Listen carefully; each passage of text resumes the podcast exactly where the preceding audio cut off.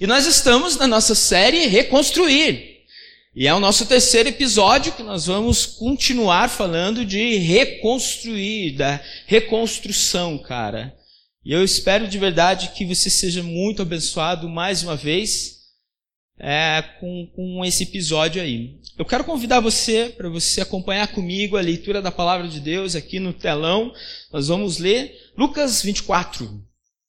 E fala assim, partir do 27.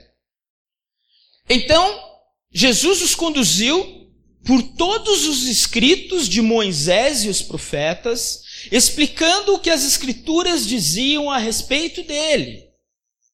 Aproximando-se de Emaús, o destino deles.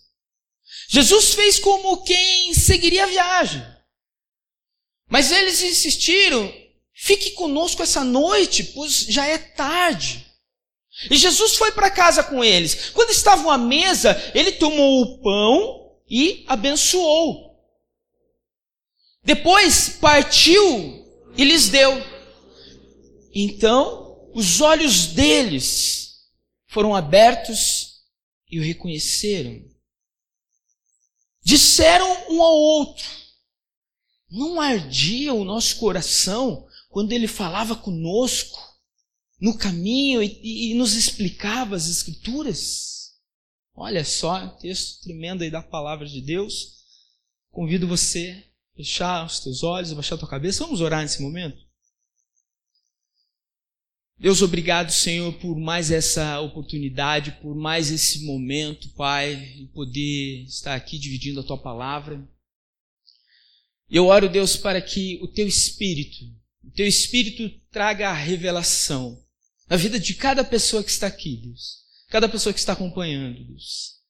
Deus, eu peço que o teu espírito possa nos direcionar para que sejamos realmente impactados com a tua palavra que possamos compreender as tuas verdades.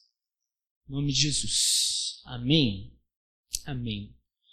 Galera, hoje eu quero trazer um tema para vocês aí. Nós vamos falar um pouco sobre fé, sobre reconstruir a fé. Quando a fé ela precisa de reparos. Eu não sei se já aconteceu isso com você, se ainda não aconteceu, presta atenção, vai acontecer. A fé, ela vai em algum momento necessitar de reparos. Às vezes as pessoas perguntam, como você acontece quase toda semana, tá? Tipo, é importante isso.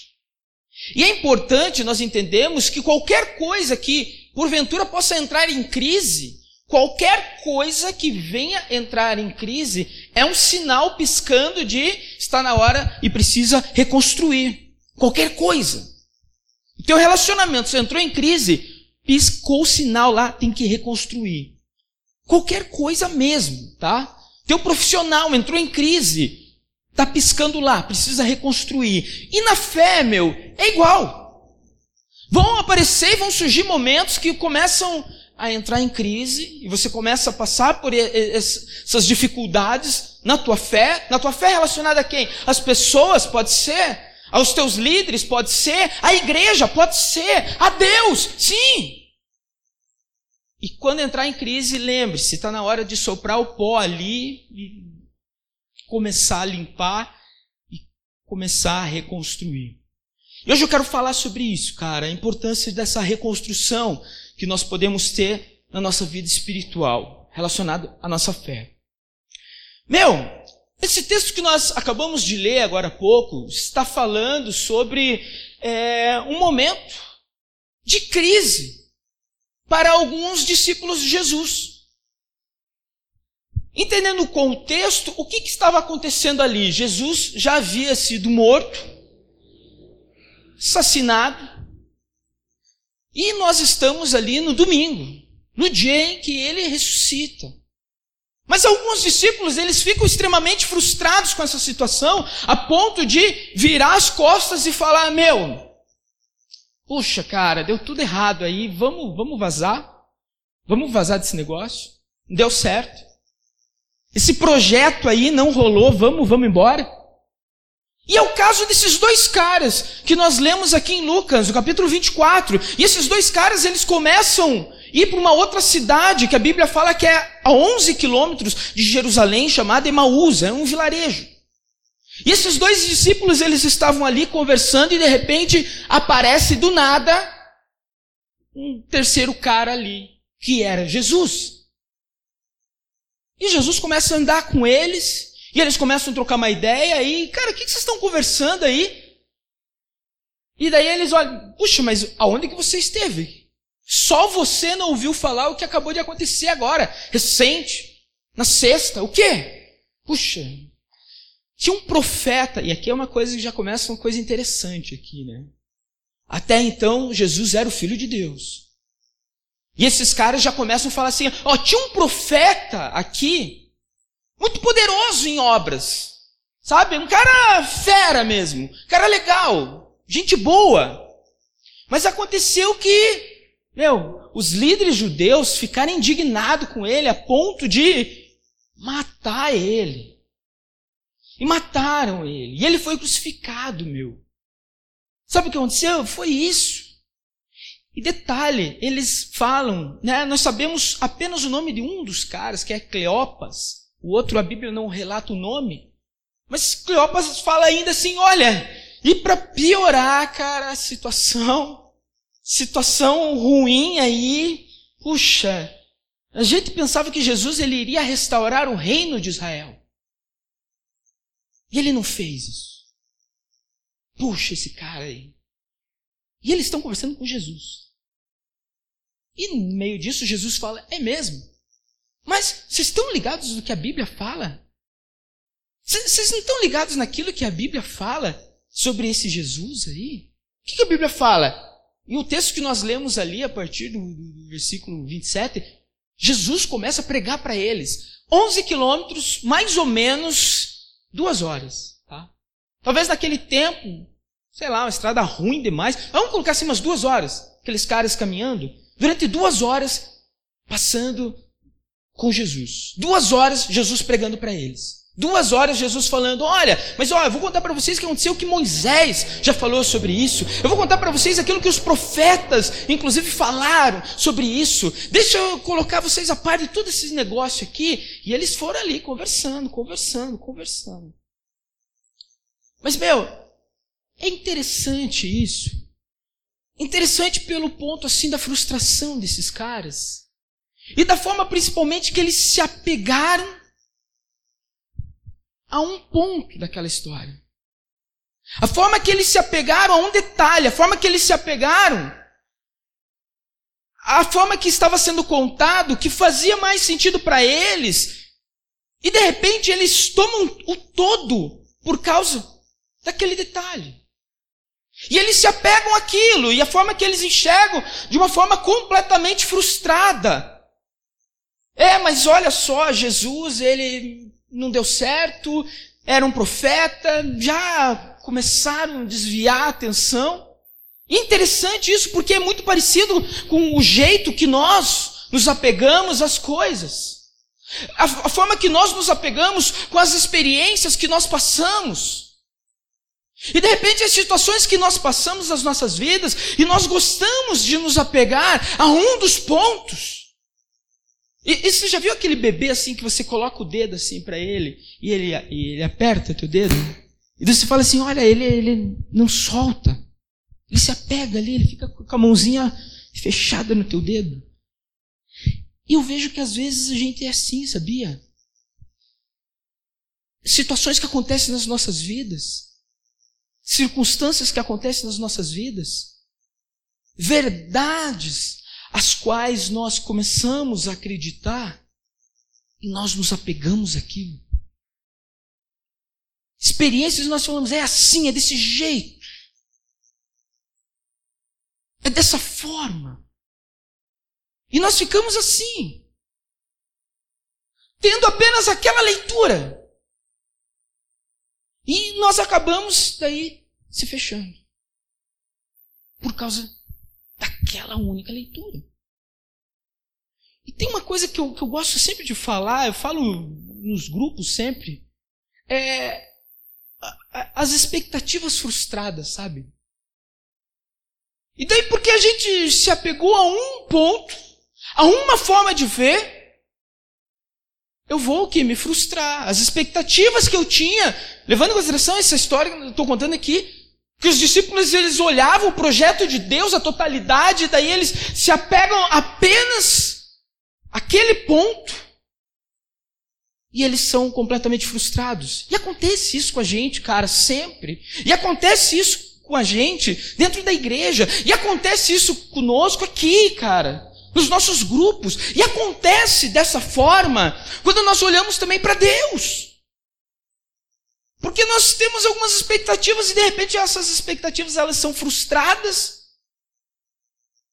E eu começo a ter uma opinião, um achismo sobre determinada coisa, de forma a generalizar tudo. Eu tive uma frustração com a igreja lá atrás. E daí sabe o que eu falo? Cara, igreja nenhuma presta.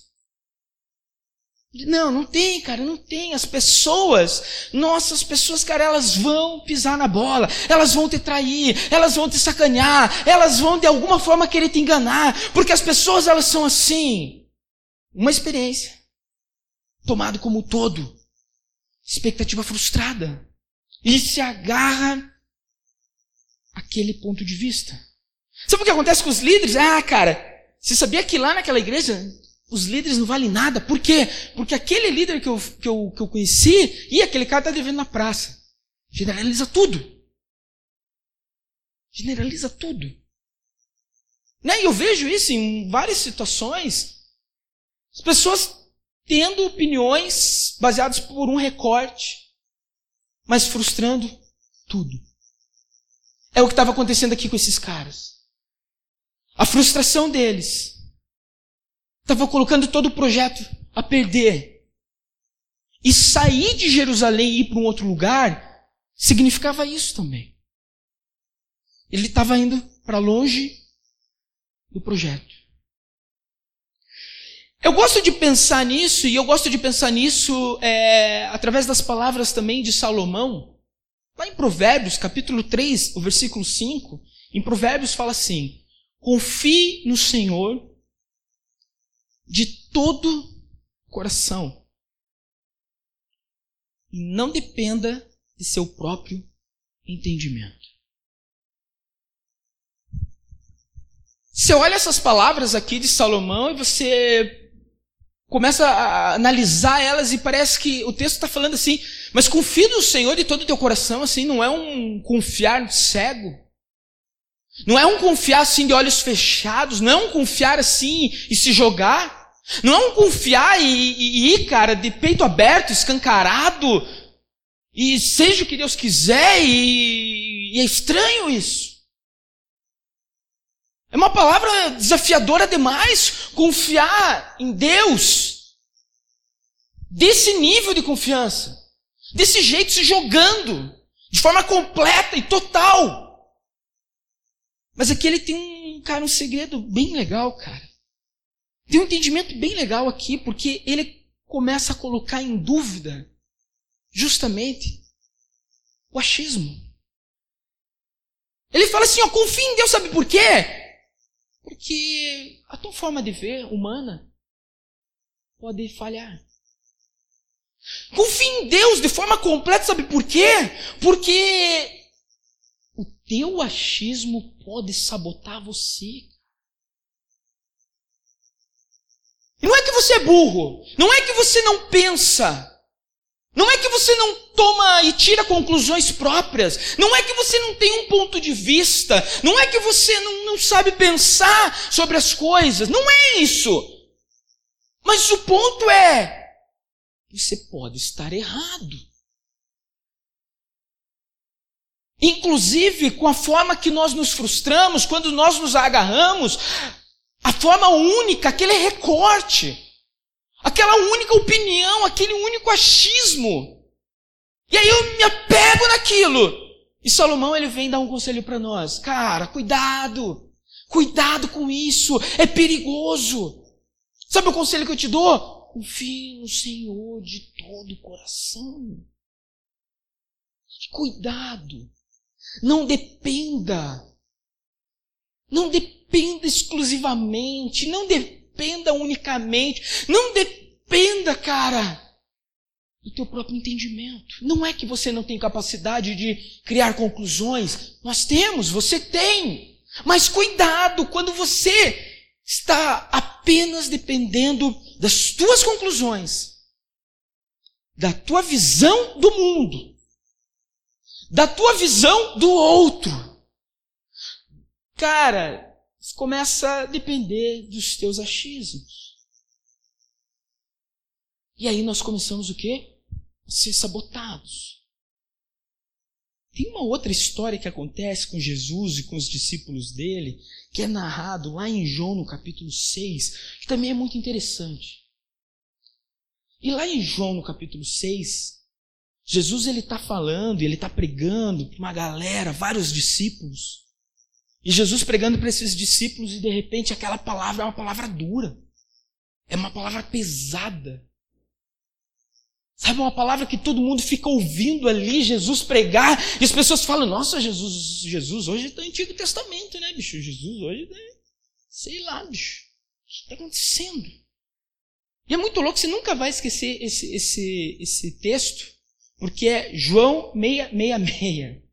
Em João 666 fala assim, ó, nesse momento, muitos dos seus discípulos se afastam dele e o abandonam. Os caras estavam ali ouvindo Jesus e de repente começam a ir embora. E Jesus, daí ele se volta aos seus doze discípulos mais próximos. Ele vai e pergunta para eles: E vocês? Vocês não vão embora também? Vocês não querem vazar? Vocês não estão com medo? Vocês também não estão achando que a minha palavra está pesada? Vocês não estão aí, sei lá, cara, de mimimi também? E aí Pedro, ele fala, Jesus, Jesus, eu vou para onde? Jesus, para quem iremos? Se só você tem as palavras, se só o Senhor tem as palavras de vida eterna. Em outras palavras, Pedro estava falando assim para Jesus, sabe o quê? Já foi assim num lugar que você foi super mal atendido e que deu vontade assim de você chamar o gerente? E de repente se olha assim, o gerente está pertinho ali e fala, ah, cara, ah, esse negócio não vai ficar assim não, bicho. Pô, o cara tá zoando aqui comigo, né, meu? Sei lá, às vezes é um restaurante, uma loja. O que, que é o gerente desse negócio aqui? Ou você vai lá, viu? Deixa eu fazer uma reclamação aqui, olha. O teu funcionário. Em outras palavras, Jesus está falando, é, Pedro está falando assim para Jesus: Jesus, eu vou reclamar para quem? Eu tô com o dono. Eu tô com o cara que manda em tudo. Eu vou para onde? Em outras palavras, Pedro está falando assim para Jesus: Jesus, se eu estou na fonte, aonde a água é a mais limpa possível, e essa água está gelada, eu vou ficar reclamando? Eu já estou na fonte. Eu já estou aqui. Eu vou para onde, Jesus? Na verdade, Pedro, ele estava com o entendimento lá de Salomão, lá de Provérbios 3, 5. Confia no Senhor com todo o teu coração. Se joga nele. Vai, vai, se joga nele. E cuidado, não dependa só do teu entendimento. E Pedro está falando isso para Jesus. Jesus, olha só, Jesus, eu estou com você. E é isso, Jesus. Eu estou aqui. E aqui, voltando lá para Emaús, aquele caminho, e de repente, quando eles chegam naquele lugar, eles chegam naquele lugar, e aqueles caras falam assim: Mas, cara, você é tão gente boa, vem comer com a gente. Jesus senta com eles, dá graças, a, a cerimônia, o ritual normal, e ele parte o pão. E ele entrega o pão. quando ele entrega o pão, acho que é o próximo versículo, por, por gentileza. E quando ele entrega o pão, então os olhos deles foram abertos e reconheceram. Alguns podem pensar assim, ah, mas também reconheceram quando Jesus parte o pão, porque eles estão lembrando, na verdade, da Santa Ceia, que Jesus estava ali. Não, esses discípulos eram outros, não eram aqueles doze. Ah, mas talvez eles estejam lembrados do momento que Jesus ele parte o pão para dar para a multidão. Pode ser. Ou talvez Jesus, é, eles estão lembrando de Jesus aqui, porque Jesus ensinou eles orarem, falando Pai Nosso, e falando sobre o pão de cada dia, dai-nos hoje. Mas eu gosto de pensar que, na verdade, eles estão lembrando lá de João, no capítulo 6, aonde Jesus ele se proclama como eu sou o pão. João capítulo 6, versículo 35, Jesus fala assim: Eu sou o pão da vida. E quem vem a mim nunca mais terá fome, e quem crê em mim jamais terá sede. Ou ainda em João, capítulo 6, aqui no 48, fala assim: assim, sou o pão da vida. Eu sou o pão vivo que desceu do céu. E quem comer de mim, cara, viverá para sempre. Ou ainda no versículo 53, se vocês não comerem, não terão a vida em si mesmos. Mas é importante entender aqui que a palavra original aqui do vida é a palavra grega zoé. E a palavra zoé significa o quê? Um estado de alguém que está cheio de vitalidade. É uma vida diferente, uma vida que vem de Deus. É uma vida com plenitude. É uma vida completa. E no momento que eles estão lá em Emaús e eles estão sentados comendo, e Jesus parte o pão e dá para eles, os olhos daqueles caras se abrem. E sabe da, da, do que, que eles lembram? Eles lembram que com Jesus eles já participavam de uma vida assim abundante. Porque eles já tinham o pão.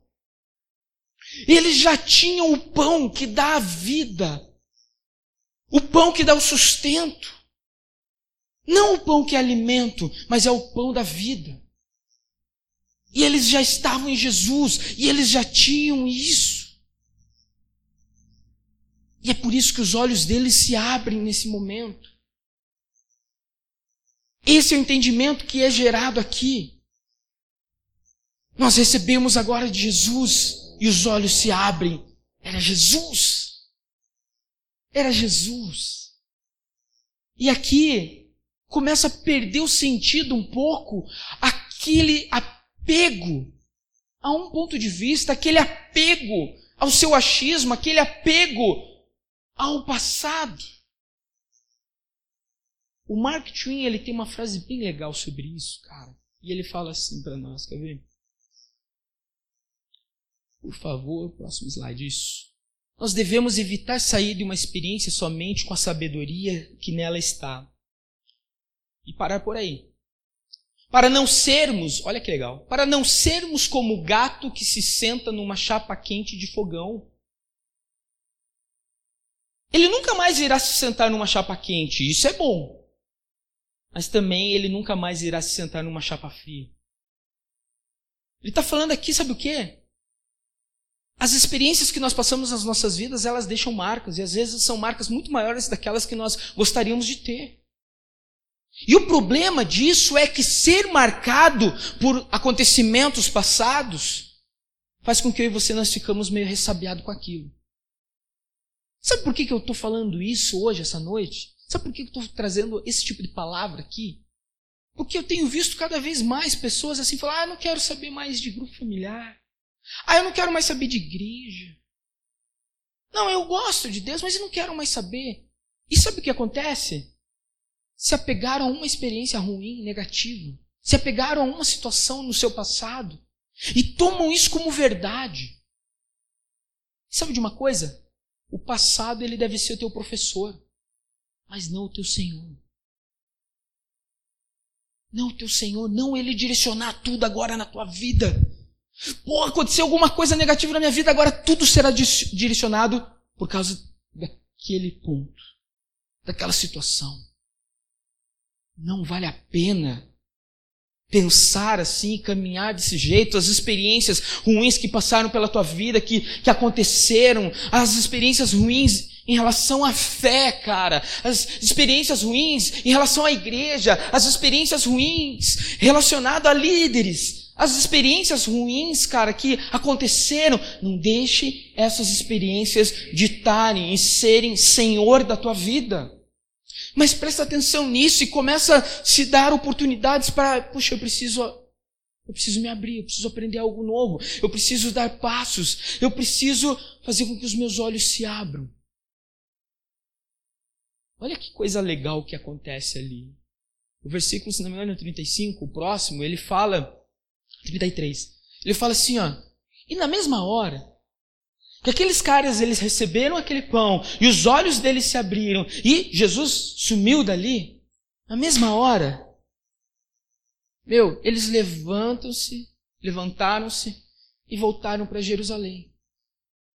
Tinha acabado de chegar, duas horas caminhando, e de repente aquela experiência abriu os olhos deles. E eles agora começaram a ter uma percepção nova. Eles deram uma outra chance para entender quem era Jesus. Eles deram uma outra chance para compreender a sua fé. Eles começaram a se abrir. E isso fez com que eles retornassem. Sabe o que é esses dois caras voltando a Jerusalém? Sabe o que isso significa? Os dois caras retornando a Jerusalém na verdade, eles estavam retornando ao propósito. Jerusalém era o propósito de Deus para a vida deles. E sabe o, o, mais legal que eu acho nesse texto é imaginar esses dois caras retornando para Jerusalém. Esses dois caras deveriam estar ali, velho, era Jesus o tempo todo do nosso lado. E nós massacrando o cara, meu.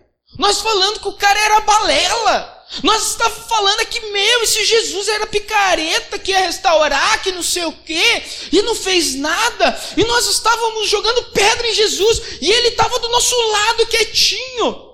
Ele não veio brigar com a gente, ele não veio se levantar e falar: pode parar com esse negócio aí, vocês dois. Vocês. Sei lá o quê. Pô, vou, vou sacanear vocês. Não. Jesus não fez isso, meu. E isso revela um caráter sensacional, cara, de Deus. As crises de fé que eu e você nós temos, as dificuldades de relacionamento com Deus que eu e você nós temos, Deus ele está assistindo isso. Deus ele está com a gente.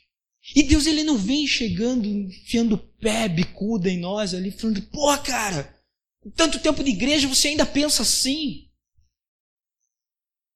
Pô, cara, você tá, né? E você já é líder. Você ministra pessoas. Você é músico. E você tem ainda essas dificuldades. Você ainda tem esse comportamento pecaminoso. Você ainda cai nessas besteiras da tua mente, a teu próprio respeito. Você ainda é levado de vento em vento. Não, Jesus ele não faz isso. E Jesus ele está do lado. Está ali do lado. Está ali do lado. Esperando o quê? Uma oportunidade para ele sentar com você, ter comunhão e partir o pão e dar para você. E falar: Meu, tá aqui, ó. Come comigo. Compartilha comigo. É para você. Aproveita. Pega. A gente tá junto. Mas Jesus, eu pensei mal. Para com isso. Mas Jesus, eu falei mal do, do pastor. Merecia. Não, não, não vai falar isso. Mas Jesus, ele fala, cara, para. Pega o pão. Come. Estamos juntos. E cada oportunidade dessa de comunhão, meu, são oportunidades que nós temos de reconstruir a nossa fé. Cada uma dessas oportunidades, reconstruir. Jerusalém, para aqueles dois caras, significavam o propósito de Deus para a vida deles, sabe por quê? Porque Jesus, ele fala assim para os discípulos quando ele morre, um pouquinho depois disso ainda ele aparece para os outros discípulos, ele fala assim: galera, não saiam de Jerusalém enquanto eu não enviar o meu espírito. Fiquem em Jerusalém. Aguardem aqui em Jerusalém. Alguma coisa muito legal vai acontecer aqui em Jerusalém, tá? Fiquem aqui. Era o propósito dele, de Deus, para os discípulos. Eu fico questionando assim: qual é o propósito de Deus para mim e para a tua vida? Qual é o Jerusalém para mim e você? Qual é o Jerusalém? O que é o Jerusalém? O que é o propósito de Deus que no momento aonde nós somos e temos a nossa fé reconstruída, nós seremos chamados para o propósito novamente. E se de repente você se frustrou, cara, com pessoas, próximo encontro que você tem com Jesus e ele vai te levar ao propósito. Calma. Vamos lá, vamos comigo. Se for para reconciliar com as pessoas, vai. Se for para trocar uma ideia com as pessoas, vai. Se for para você pedir perdão, vai. Se for para você voltar liderando, pregando, abençoando, cantando, dançando, louvando, vai. Porque esse é o projeto de Deus. E aí eu começo a questionar o seguinte: como que eu sei que a, a minha fé ela vai estar sendo reparada? Como que você sabe se a tua fé foi reparada? Quando você compreender está na hora de você voltar ao teu propósito. Preciso voltar para lá. Preciso voltar para lá.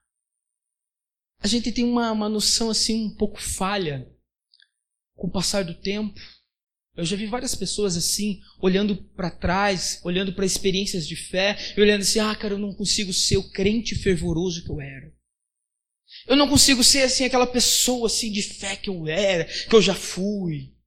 Às vezes os casais assim, ah, cara, eu era solteiro, né? Era uma benção. Casei com aquela mulher. Não, mas às vezes a gente tem uma visão um pouco errada, assim.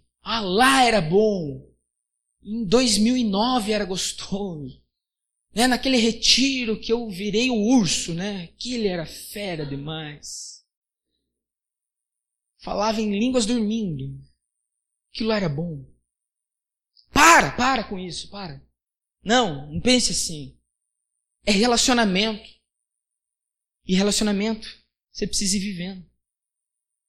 E hoje, uma nova oportunidade você está vivendo. E hoje é uma nova oportunidade para você estar com Deus. E não quer dizer que você precisa sair rodopiando e falando em línguas e cantando e, cara, e tropicando aqui do palco, e... igual a Cíntia. Não! Volta ao propósito, ao teu propósito. O que é teu propósito? Está abençoando pessoas, está cantando, está louvando, está o quê? É ir pedir perdão? Volta lá. Isso vai, vai representar muito mais que a reforma deu certo na tua vida. Amém? Você recebe essa palavra?